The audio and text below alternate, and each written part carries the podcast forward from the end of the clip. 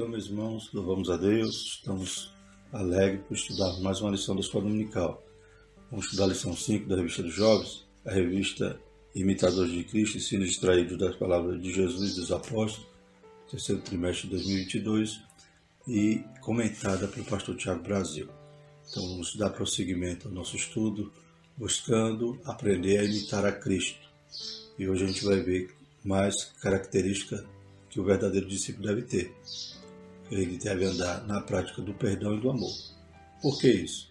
Porque nós estamos buscando seguir, imitar, né, se parecer com Cristo. Glórias a Deus.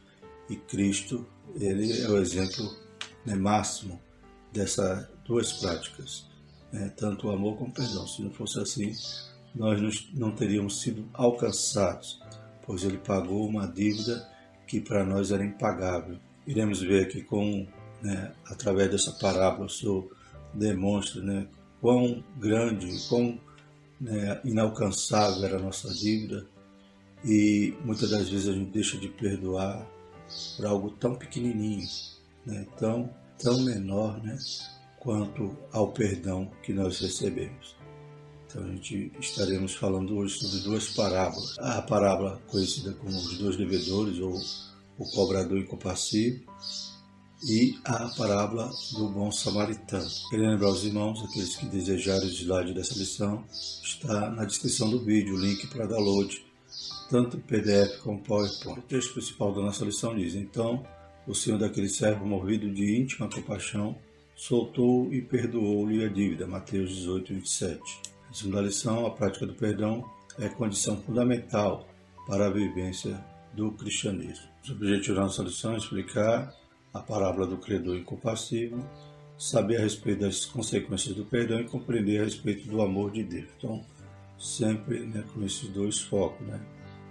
perdão e amor, algo que nós devemos copiar do Senhor Jesus, principalmente porque é algo que o Senhor derrama em nossos corações e é algo que não pertence ao nosso homem natural, né? pois o nosso velho homem estava deturpado, né? sua imagem de Deus estava ofuscada com pecado.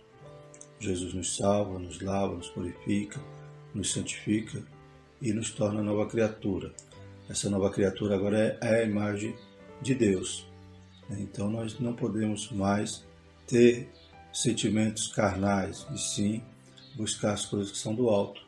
E imitando a Cristo, né, esse amor que Ele derrama em nossas vidas, nós poderemos né, transpor para as outras pessoas, nós poderemos também amá-lo.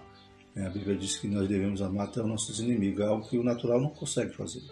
Só estando em Cristo, só estando né, ligado na videira verdadeira, né, só estando arraigado em Jesus, para que esta comunhão que nós temos com Cristo possa irradiar as outras pessoas. A Bíblia diz que também nós somos sal e luz.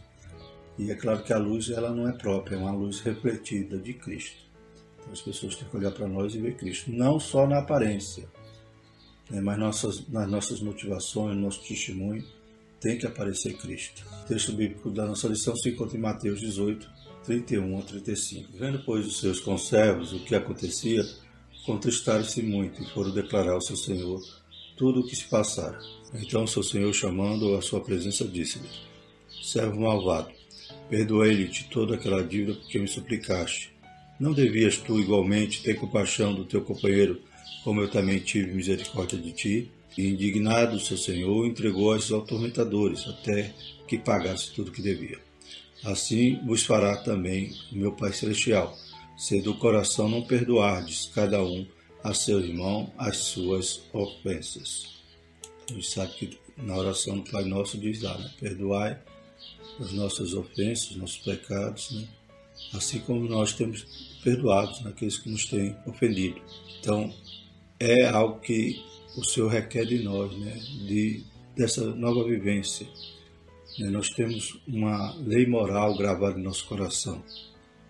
Então, é claro que nós somos salvos pela graça, mediante a fé. O Senhor fez tudo, nós não merecíamos, não tínhamos nenhuma condição de chegar até Deus se não fosse o Espírito Santo nos convencer, nos atrair, aleluia, e nós darmos uma resposta positiva à graça, aceitando a Cristo glórias a Deus, tudo graças à ação do Espírito Santo na nossa vida. E embora entramos né, na salvação por essa porta que é Cristo, a porta estreita. Glórias a Deus. Agora nós temos um caminho, percorrer esse caminho é apertado, é um caminho que o Senhor requer que nós vivamos de forma diferente, né? que nós viemos agora evidenciar uma nova vida, nova criatura. Né? Então, imagine, você é perdoado, salvo, lavado, amado e você não quer nem perdoar nem amar. Então você continua o velho eu. Tem que orar muito, pedir a graça para Deus transformar e derramar nos seus corações, nos nossos corações, este amor, esse perdão, essa capacidade de perdoar. Que é claro que também, como falamos, se é difícil amar o inimigo, também é difícil perdoar as ofensas, mas é pelo Espírito Santo. A Bíblia diz em Romanos 8, não é portanto nenhuma condenação há para aqueles que estão em Cristo Jesus, mas que não andam mais segundo a carne, e se segundo o Espírito. Então, nossa nova vida, essa vida de discípulo, é guiada, é dirigida, aleluia, pelo Espírito Santo. Então, se nós não perdoamos, nós não nascemos de novo. Se nós não amamos, nós não conhecemos nem a Deus, como diz lá em João. E como diz lá no Sermão do Monte, né, em Mateus 5, 6 e 7, nos mostra né, essa forma como Jesus quer que andemos, né, esse padrão moral, ético, do súdito do reino. Então, lembrando que estamos estudando sobre ser imitador de Cristo, nós devemos copiar né, tudo aquilo que ele nos ensinou através do seu ministério. Nós devemos copiar como ele agia e ter o mesmo sentimento que havia em Cristo Jesus. A introdução da nossa lição diz: Nossa sociedade está espiritualmente adoecida. Um sintoma desse quadro terrível é a falta de amor profeticamente anunciada por Cristo. E a expressão máxima dessa carência de amor está na promoção da vingança em detrimento do perdão. Então, o mundo jaz no maligno, o mundo vive é movido a essa ira, essa vingança, né? haja vista o que acontece muitas das vezes no trânsito, por causa de uma buzinada, por causa de uma freada, alguém acaba matando o outro. Essa falta de amor, essa falta de paciência, essa falta de perdão, não deve permear então o nosso arraial, né? a igreja. Mas infelizmente muitos crentes ainda estão também vivendo esses sentimentos, guardando no coração mágoa do seu irmão. Então isso não faz parte de um imitador de Cristo. É claro que nós somos imperfeitos, somos falhos, mas para isso a gente tem joelho, para orar e pedir graça a Deus para que Ele vá nos moldando, nos transformando, nos aperfeiçoando. Lembra lá de Jeremias 18 que o vaso quebrou na mão do oleiro e ele né, pôde moldá-lo e fazer como ele queria. Então Deus também está nos moldando, está nos aperfeiçoando. Basta nós darmos lugar e não aceitar esse sentimento mal, e nós sair dessa raiva do irmão. Falar, Senhor, isso não está certo, eu estou pecando, preciso da tua graça. O Senhor, Ele derrama a graça sobre nós. Como ele disse ao apóstolo Paulo, né? a minha graça te basta.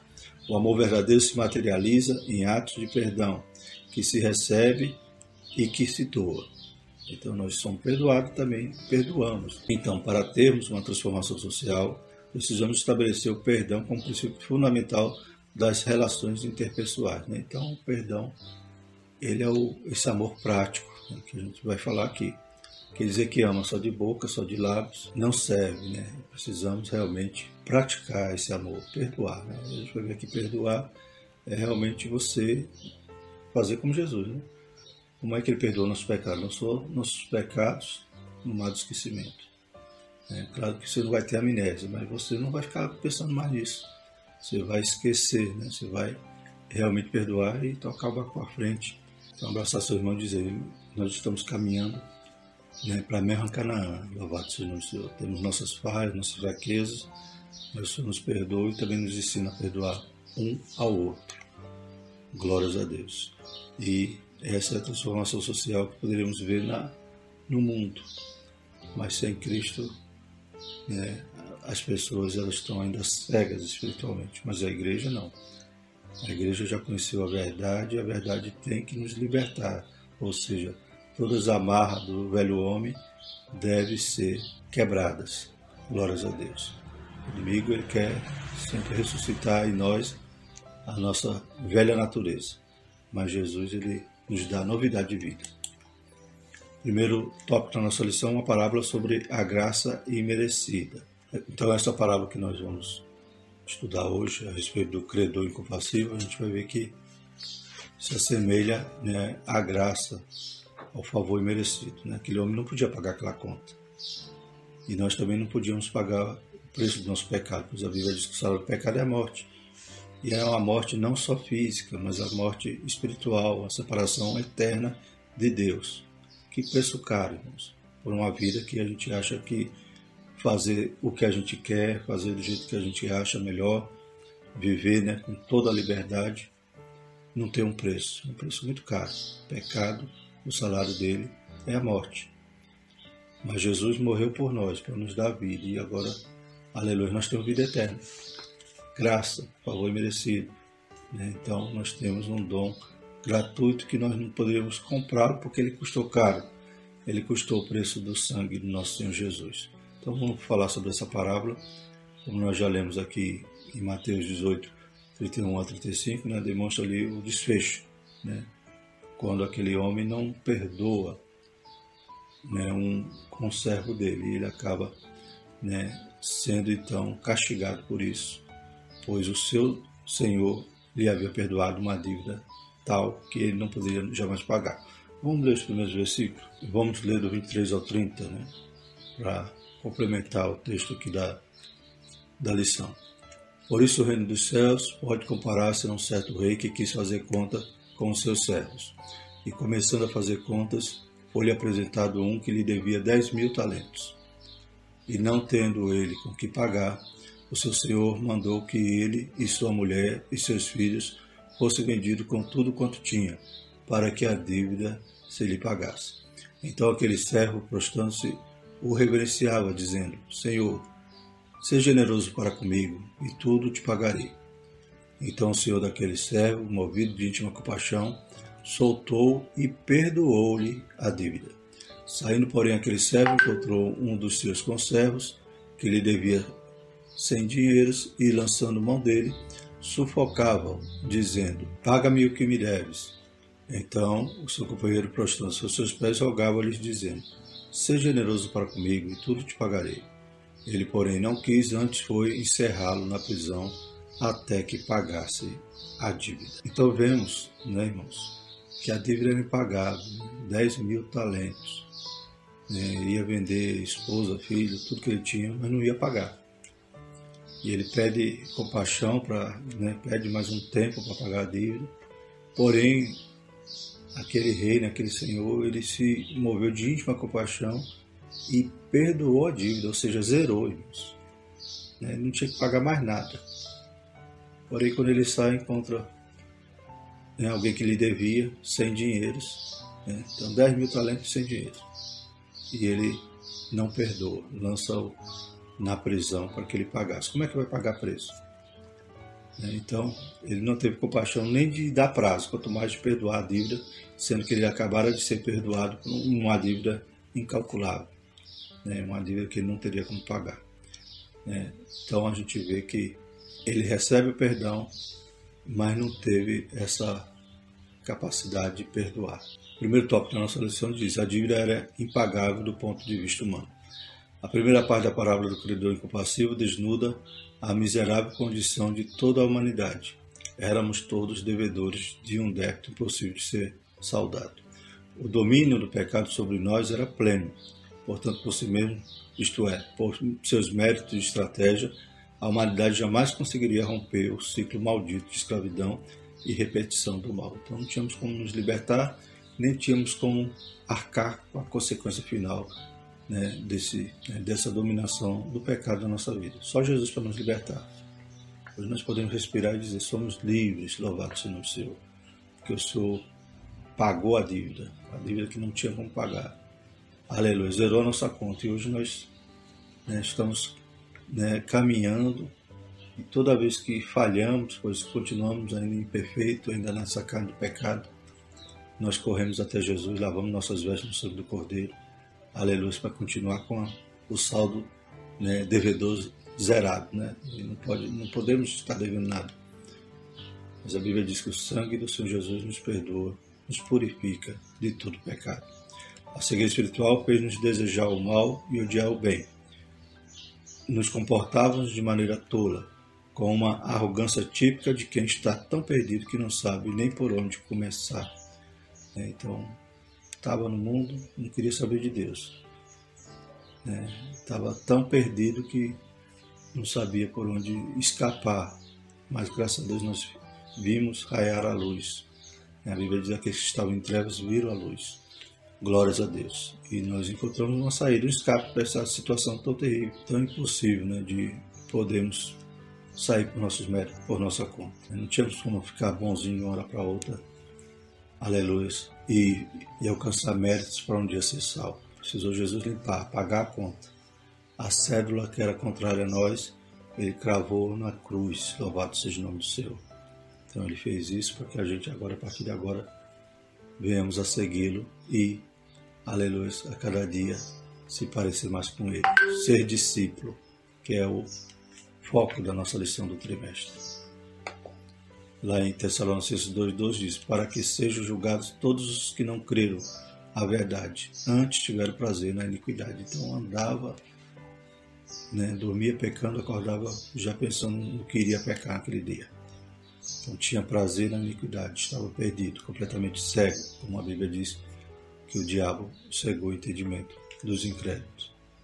Somente uma intervenção deliberada e graciosa de Deus poderia oportunizar um futuro diferente do inferno para cada um das filhas e dos filhos de Adão. Tito 2,14 diz: O qual se deu a si mesmo por nós, para nos remir de toda iniquidade purificar para si um povo seu, especial, zeloso de boas obras. A boa notícia de Cristo é exatamente esta: o perdão nos foi concedido, porque, em primeiro lugar, havíamos ofendido em todos os nossos atos pecaminosos, ou seja, pelo próprio Deus.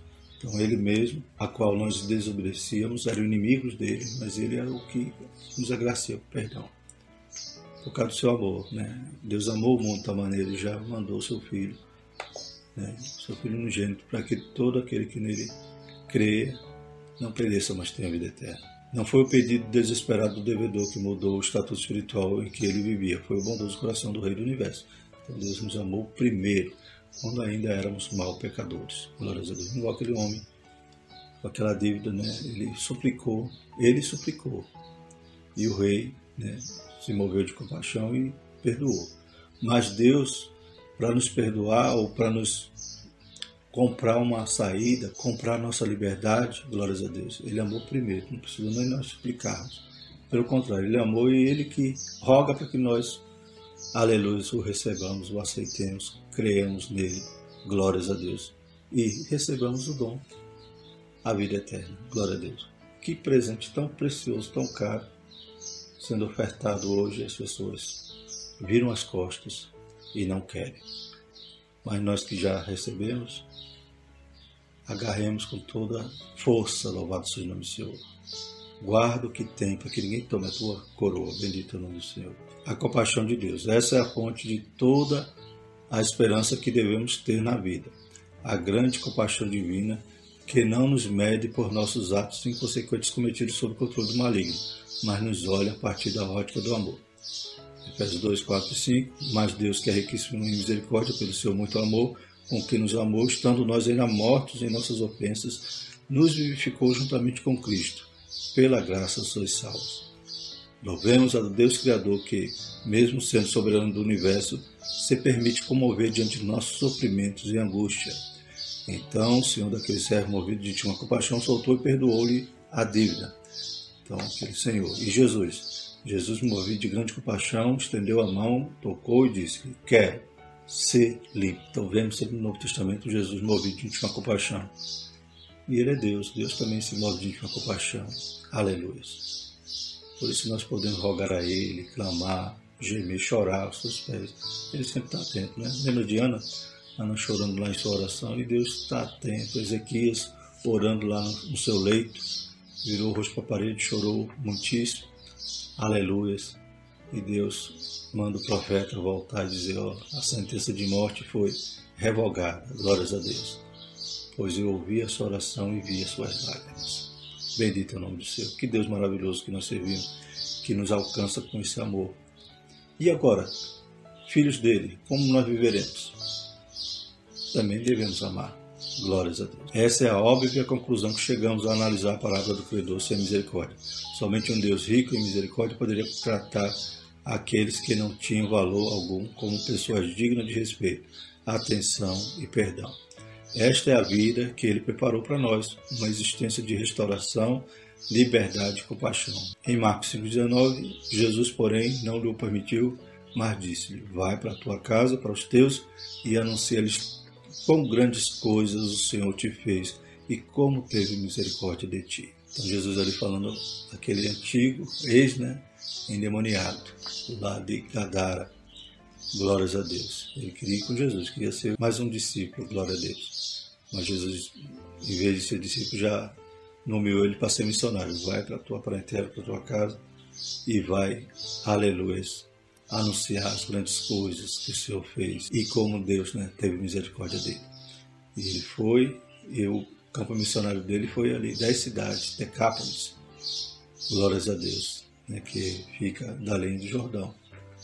E glórias a Deus, ele fez uma obra naquele lugar, porque né, hoje quando vai examinar as ruínas lá na arqueologia daquele lugar, se vê ruínas de igreja cristã, né, com piscinas batismais, oh glória, né?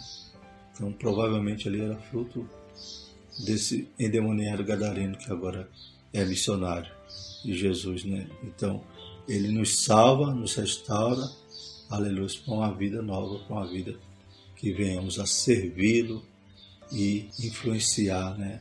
Aleluia, pessoas, influenciar essa nossa geração. Terceiro subtópico, o reino dos céus como lugar de vivência do perdão. Deus nos convida para uma experiência plena de perdão. O coração do Senhor está voltado para nos oferecer uma vida na qual a misericórdia seja uma constante, não apenas um pico de emocionalismo. Então a gente é salvo, aceita Jesus, se alegra né, no primeiro amor, mas isso não pode ser só no momento que iniciamos na fé. Isso aí deve permanecer durante toda a nossa carreira. Quando aquele homem da parábola saiu da presença do seu Senhor, não havia mais nada a dever, nenhum tipo de débito passado que seria cobrado no futuro. Então ele estava zerado, a sua dívida estava zerada. A gente vai ver mais na frente que ele é castigado, não por causa mais da dívida, mas por causa da maldade dele, porque ele não propagou o perdão, o amor que ele recebeu ali naquele ato. Essa é a marca inconfundível do perdão do nosso Deus.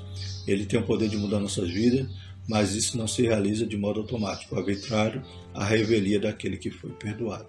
Então é claro que ele, nós somos nova criatura, mas nós devemos dar lugar. Nós devemos andar no espírito e não mais na carne. Então tem uma responsabilidade também nossa, aleluia, nesse novo caminhar. É, como a gente tem visto durante esse trimestre falando sobre imitar a Cristo, né? a gente vê lá os discípulos quando aceita, larga tudo, segue a Jesus. Então você tem que responder positivamente ao seu chamado, aleluia, a sua vocação, seu dom, a comissão né, que o Senhor dá à igreja e de por todo mundo pregar o Evangelho. Então, todos nós temos essa obrigação, como dizia Paulo, prego o Evangelho, né, porque me imposta essa obrigação. E ai de mim se não pregar. Glórias a Deus. Mas tudo isso depende da minha vontade. Deus não me obriga a nada. Eu tenho que amar, tenho que perdoar, tenho que, aleluia, servir por amor por obediência, por aleluia, gratidão a Deus. Nosso desafio diário é viver o perdão divino em todos os níveis e em todas as formas de nos relacionarmos. Compreendamos então que o amor que foi manifesto na cruz do Calvário tem poder de nos salvar por meio do perdão, porém, nos salva para uma trajetória que se constitui para a glória de Deus. Se por uma decisão pessoal e consequente resolvemos praticar de modo sistemático e deliberado algo que não espelhe a graça e o perdão divino, rompemos nosso relacionamento com Deus e voltamos à condição de miseráveis rebeldes. Então, que Deus tenha misericórdia de nós, né, irmão? Pois se nós estamos praticando coisas que não agradam a Deus, que não glorifica a Ele, né, de forma deliberada, anulando o perdão, a graça, né, o favor que Deus fez a nós, então realmente nós voltamos à condição de miseráveis, né? perdemos a graça, perdemos essa posição de povo santo e zeloso de boas obras. Né? Que Deus tenha misericórdia de nós, que nós fiquemos firmes. Aleluia. Nos pés do Senhor para aprender dele. Glórias a Deus, para ser discípulo verdadeiro. Louvado seja o nome do Senhor. O Senhor não está precisando nesses últimos dias de multidão rodeando a Ele. Ele está precisando de discípulos que, aleluia, vão e façam a sua vontade. Bendito seja o nome. Aprendam, né? cresçam, aleluia, e vão fazer discípulos também. Para isso que a gente se torna discípulo, para fazer discípulos. É ovelha gerando ovelha. Glórias a Deus. O segundo tópico da nossa lição, consequências do perdão. Primeiro ponto, primeiro subtópico, somos perdoados para amar. Para que Deus nos perdoou? Se o Eterno nos concedeu o livramento de não sermos eternamente condenados ao inferno, o que Ele espera de nós? Se quisermos utilizar a parábola de Mateus 18, 23 a 34 como chave de leitura para essa questão, a resposta seria amor. Sim, o Criador nos ofereceu perdão para que, uma vez experimentada a verdadeira vida, livre do peso do pecado e da morte, sejamos praticantes daquilo que é a propósito da nossa existência, a potência do amar. Aquele que não ama não conhece a Deus, porque Deus é amor. 1 João 4,8. E quem ama é nascido de Deus, né? nesse mesmo capítulo de João. Então, para que, que ele nos perdoa? Para amar? Para nós externarmos o amor que foi derramado em nossos corações através do perdão que Jesus nos deu. Nossos atos não estiverem baseados no amor, nossa motivação de fazer a obra do Senhor, né? então nós não estamos correspondendo ao dom que nós recebemos, né? que foi o perdão, temos que perdoar. Somos amados, devemos amar. O fracasso da personagem perdoada pelo seu Senhor se expressa no fato que ele não ter correspondido com o amor quando lhe foi exigido. Não era uma questão de falar a respeito do amor, de discursar sobre misericórdia, mas de pôr em prática, de encarnar relacionalmente a amplitude do milagre que é ser amado e perdoado pelo bondoso Deus.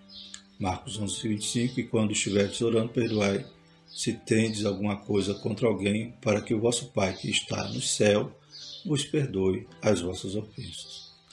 Então, essa correspondência ao amor que Deus nos deu e seu perdão era o que era exigido daquele homem na parábola. Né? Ele deveria também amar e perdoar, como ele recebeu o perdão. É, quando a gente vai tentar né, medir, né, mensurar ali aquelas quantias em relação à dívida dele e do, do seu devedor, daquele outro conservo, a gente vê quão grande foi o perdão que ele recebeu ali. 10 mil talentos, né? segundo a Bíblia de Estudo Pentecostal, né? pela conversão né? de, de, um talento em quilos, né? equivaleria a cerca de 126 toneladas, 126 mil quilos. Ou seja, né? se o talento que ele devia era de ouro ou de prata, a Bíblia não fala, era equivalente a cinco carretas cheias, né? de ouro ou prata. Já pensou? Alguém te perdoar uma dívida desse tamanho? Você dever cinco carretas carregadas de ouro ou prata, glórias a Deus, e alguém zerar sua conta e dizer: tá bom, tá perdoado. É, eu, aleluia, tenho misericórdia de ti, você não vai pagar. Glórias a Deus. Aí ele sai e encontra né, o seu conservo, que ele devia sem dinheiro, né? Alguma tradução vai dizer denários então, pelo peso de um denário, né, um, dinheiro era o dia de um trabalhador, então ele devia 100 dias de trabalho de um trabalhador. Era, mais, era menos de meio quilo irmão, de prata ou de ouro. Né? Então, você é perdoado cinco carretas de, carregadas de ouro e não perdoa quem te deve um punhadinho, algo que caberia na, na, nas duas mãos juntas. É, vemos que como aquele homem foi cruel mas é que ele se espelha em nós, porque também nós fomos perdoados por algo tão grande a ponto de nos levar à morte e agora o Senhor troca tudo isso para nos levar para o céu. E às vezes não quer perdoar um pisão no pé, uma cara feia, uma palavra que alguém disse por não vigiar, né? um pessoa direito falou uma palavra que nos ofendeu, né? uma repreensão que um líder nos deu já pensou, irmãos? A gente também está deixando de perdoar um punhadinho em detrimento ao perdão que nós tivemos, que foi de toneladas. Algo impagável, algo que não poderíamos pagar, como aquele homem também foi perdoado. Então não era só para, a partir dali, ele só falar ou contar, digamos, ó, oh, aquele Senhor é bom, ele me perdoou. Ele tinha que agir, tinha que praticar. Da mesma forma, nós que fomos perdoados por Deus, fomos libertos do pecado, não devemos apenas pregar e anunciar esse perdão e não vivê-lo, não praticar. Né? Então, apenas ouvinte é aqueles que edificam a casa na areia. Mas quem ouve e pratica está firmado na rocha. Segundo subtópico, o dever de desenvolver uma memória compassiva. Muitas pessoas vivem presas em terríveis egoísmos, gente que quer ser tratada com o máximo de paciência possível, mas não é capaz de fazer o mesmo com os outros. Né? Então, aqueles que vivem chorando, dizendo: ah, ninguém me compreende, ah, eu estou sendo perseguido, né? ninguém gosta de mim. Mas também ele não age assim. Né? Ele quer que os outros lhe dêem atenção, mas ele não cuida de ninguém. Na parábola, o perdoado pelo rei, diante da vida nova que ganhou, insistiu em viver conforme os antigos padrões e essa foi sua ruína. Jamais nos esqueçamos da situação desgraçada da qual fomos resgatados e somente assim poderemos oferecer às outras pessoas aquilo que temos recebido de Deus. 1 João 5,1 Todo aquele que crê que Jesus é o Cristo é nascido de Deus, e todo aquele que ama ao que o gerou também ama ao que dele é nascido. Não sejamos egoístas, né, irmão? Não desejemos só ser bem tratado, ser suportado, que alguém carregue nossas cargas, mas nós devemos fazer isso com os outros. Socorrer aquele que está né, sofrendo, aquele que está abatido, aquele que está né, sendo maltratado. Então essas engrenagens né, que vão formando né, essa nossa capacidade de perdoar, de tolerar, de amar. Porque amar o que nos faz bem, aquele que nos corresponde, é fácil. Mas amar aquele que, né, às vezes, você acha até que não gosta de você, mas você está amando ali e uma hora o Senhor vai operar um milagre. Porque você está se comportando como Cristo quer que você viva. Essa então é a bênção de uma memória compassiva, isto é, de uma mente que se lembra de modo constante das maravilhas que o Altíssimo fez por cada um de nós. Né? Então lembre do dom que você recebeu, do favor imerecido. Salmo 77, 11 Lembrar-me-ei, pois, das obras do Senhor. Certamente que me lembrarei das tuas maravilhas da antiguidade. Nossa forma de olhar depois da experiência do perdão deve ser completamente guiada pela métrica do amor. Assim, não devemos mensurar os outros por aquilo que recebemos dele, como se a vida fosse uma eterna negociação interesseira, ou por aquilo que podemos extrair desse relacionamento como se fôssemos sugadores de vida, alegria e riqueza dos outros. O Evangelho nos convida para uma existência de amor e empatia. Então não devemos estar só querendo extrair, subtrair das pessoas, né? ou seja, só amo a pessoa enquanto ela me fornece alguma coisa, enquanto ela me retribui, enquanto supre os meus interesses. Ou seja, estou perto daquela pessoa porque ela tem alguma coisa para me dar. Não, isso é egoísmo, né? isso não condiz com o verdadeiro amor. Então tem que amar, lembrando que fui amado, perdoado, né, ainda morto nas, nas ofensas, no pecado. Glórias a Deus.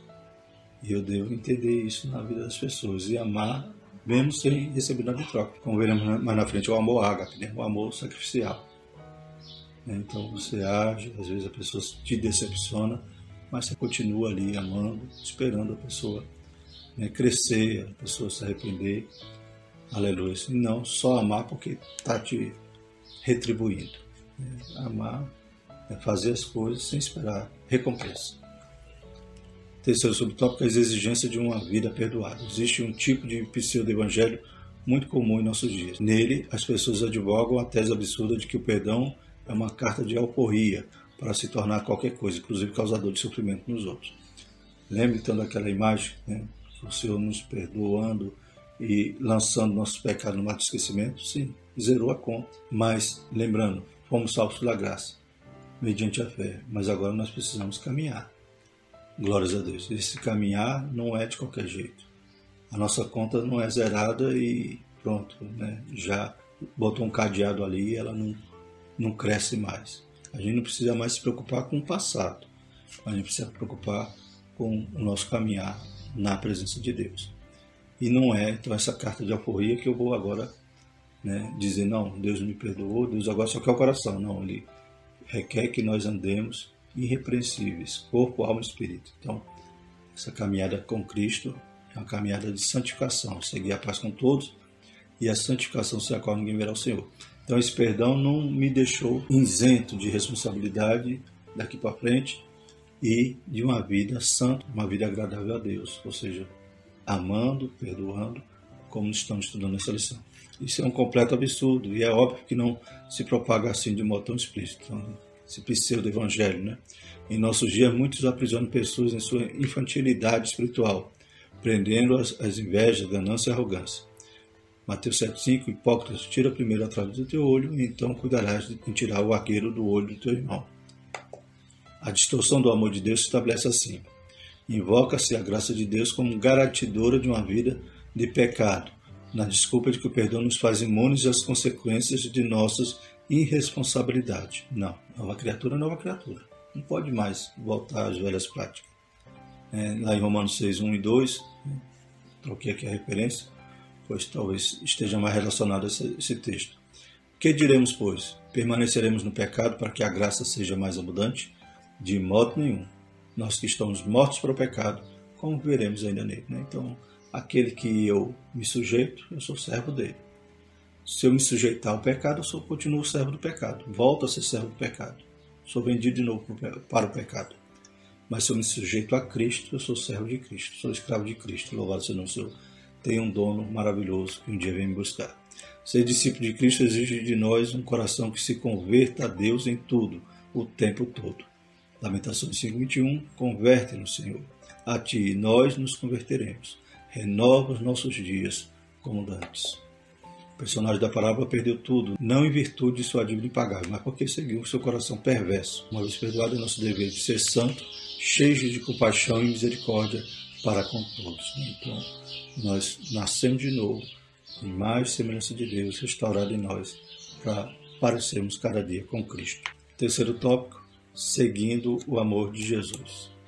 Primeiro subtópico, amar o fundamento do crente. Então, já tem falado aqui a respeito que nós fomos salvos, perdoados, amados, e devemos agora amar e perdoar também. E esse amor deve ser o nosso combustível. Né? Não é algo teórico, não é algo né, abstrato somente, mas tem que ser algo que se evidencie na prática, algo que realmente seja o, nosso motor, que nos mova a fazer. É, tem um evangelismo, você vai evangelizar. Por quê? Ah, porque o pastor vai ver. Não, você tem que ir evangelizar movido, né, motivado pelo amor, porque as almas estão perecendo, vão morrer sem Cristo. Muitos estão ali, às vezes, até querendo tirar suas próprias vidas. Então, por amor às almas, você vai fazer aquela obra. Vou louvar. Por quê? Porque eu quero aparecer, quero né, que as pessoas me aplaudam, né, que digam que eu tenho uma bela voz. Não, você vai louvar porque, aleluia, o Senhor merece toda a sua gratidão, toda a sua adoração, todo o seu louvor. E você quer que seu louvor chegue como cheiro suave diante do trono de Deus. Então, qual é o seu motor? Qual é a sua motivação? É o amor. Glórias a Deus. Então, é o fundamento do crente. Sejamos Objetivo: se existe algo que você faz em sua vida e não carrega a marca do amor, o distintivo da graça, abandone. Então, qualquer coisa, qualquer obra até que você esteja fazendo, se não tiver movido por amor, Deus não está recebendo.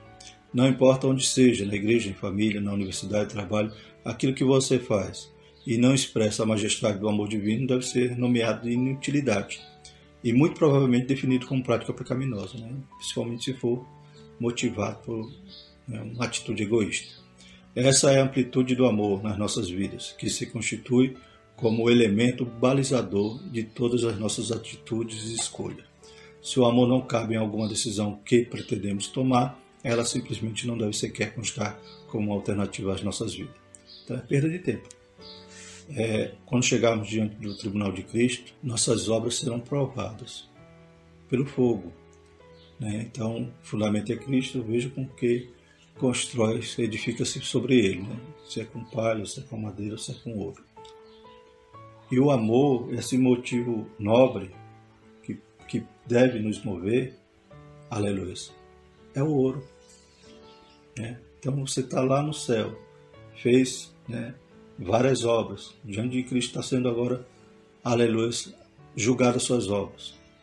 No tribunal de Cristo, é para os salvos, né? a gente conhece né, o cronograma escatológico, né, a igreja é arrebatada e vai para o tribunal de Cristo. E o mundo fica na tribulação. Então, quando a gente chegar lá para receber galardões, se a obra não tiver com essa motivação santa, vai ser consumida ali pelo fogo. Né? Palha, madeira, não persiste diante do fogo. Mas se a sua obra foi motivada por amor, ela tem recompensa, tem galardão. Então, não adianta fazer nada para Deus para o reino, para buscarmos um dia alcançar esse tribunal, esse, o Bema, né? esse lugar de recompensa lá no céu, se não tiver um motivo correto. Os cristãos devem ser reconhecidos exclusivamente pelo amor, pela insistência de tentar se comportar como o bendito Cristo, vivendo pelo e para o amor.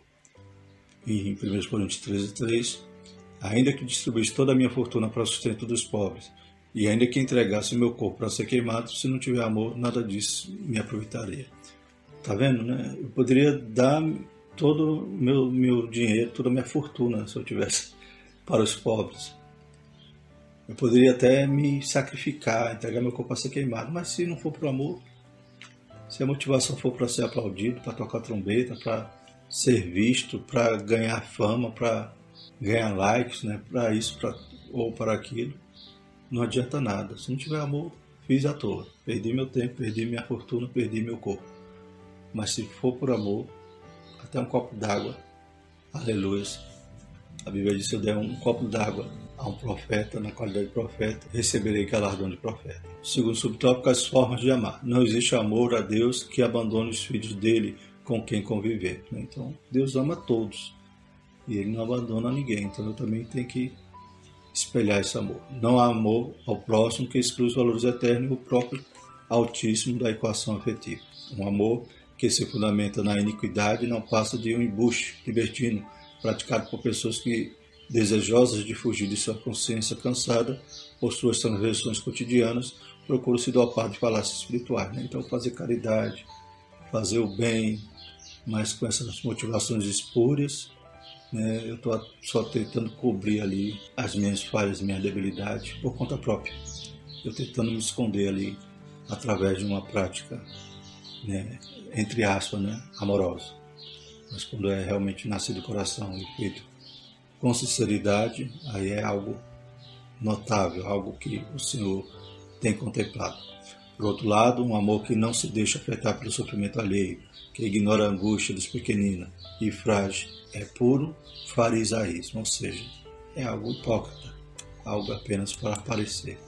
Somos exortados à prática do amor, experiência que se estrutura simultaneamente de modo vertical, com o nosso relacionamento com o Rei, que está sentado no trono, e de maneira horizontalizada em nossa comunhão diária com os demais filhas e filhos de Adão. Então, o amor, devo amar a Deus sobre todas as coisas, né? então é vertical.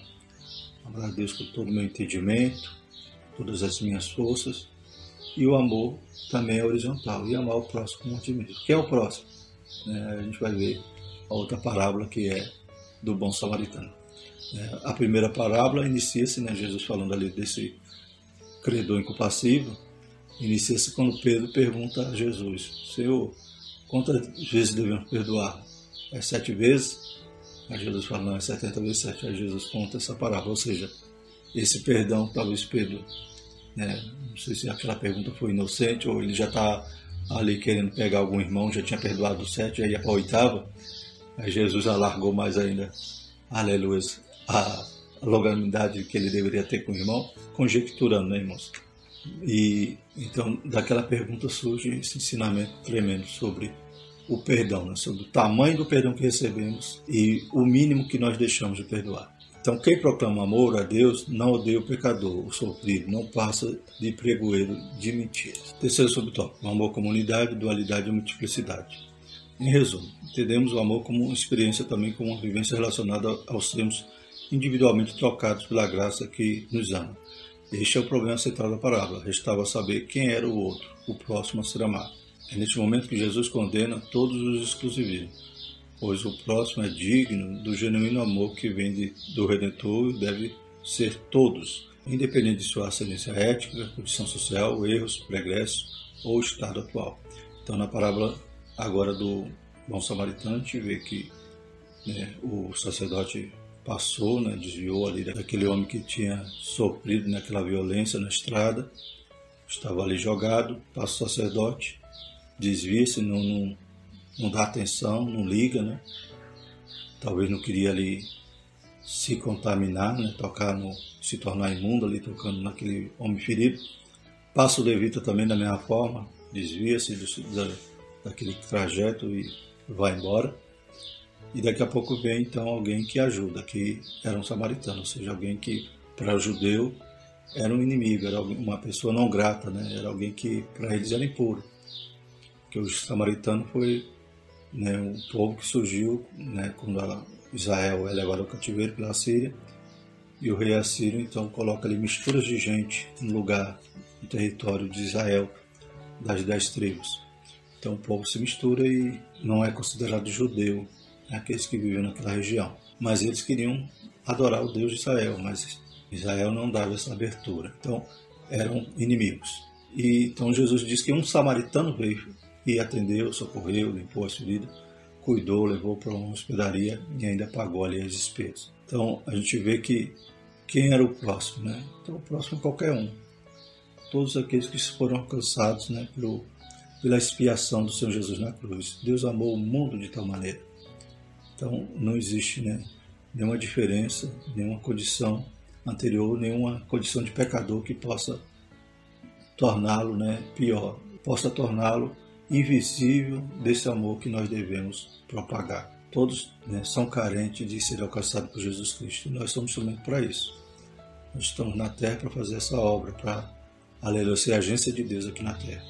E respondendo disse, amarás o Senhor teu Deus de todo o teu coração, de toda a tua alma, de todas as tuas forças, de todo o teu entendimento, e o teu próximo como a ti mesmo. Então, lembra que a esfera é vertical a Deus, mas também é horizontal. Se eu não fizer uma das duas, eu estou descumprindo toda a lei, todo o mandamento aqui que o Senhor nos dá. Um novo mandamento, né? Glórias a Deus. Concluindo, o cristianismo não é um exercício teórico. Crer em Jesus significa assumir uma atitude propositiva diante do mundo de pecado e dor em que convivemos. Nossa fé em Jesus Cristo, o Filho de Deus, se materializa nessas duas práticas tão nobres: amar e perdoar. Então não podemos ficar só de teoria, só de palavras devemos agir. E não podemos dizer que amamos no púlpito e, e temos alguma diferença com nossos irmãos. Não suportamos, né? A gente tem que ser longânimo, tem que ser paciente como Jesus. Né? Imitá-lo, fazer, né? buscar aprender com ele e a cada dia viver conforme ele nos ensina, louvado seja para verdadeiramente sermos discípulos. Então, um discípulo que não perdoa, que não ama, está se desviando do real propósito de ser discípulo de Cristo. Imitador, irmãos. É isso que a gente está aprendendo. É para isso que nós fomos chamados. Aleluia. Esse é o propósito da igreja. Glórias a Deus. De fazer discípulos, ensinar fazer discípulos. Louvado seja o Senhor. Graças a Deus, os irmãos amam a escola dominical, senão não estaria assistindo esse vídeo. E tem tido essa preocupação, né? De se tornar um discípulo de Cristo. E a porta é estreita, o caminho é apertado, mas a gente chega lá, louvado seja o nome do Senhor. Próxima lição: quem segue a Cristo compreende o reino de Deus. Amém? Então vamos continuar esse aprendizado na próxima lição da nossa escola. Amém? Vamos orar? Maravilhoso Deus, obrigado, Pai, por essa tua palavra. Que ela não venha, Pai, ser apenas ao que ouvimos, Pai, ao que, aleluias, guardemos, Pai, só na memória mas que ela possa descer ao nosso coração, possa, Pai, transformar o nosso ser e buscar, Pai, a cada um de nós examinar o que falta, para cada dia nos parecer mais contigo, ser teus imitadores, ser discípulos de Ti, Senhor.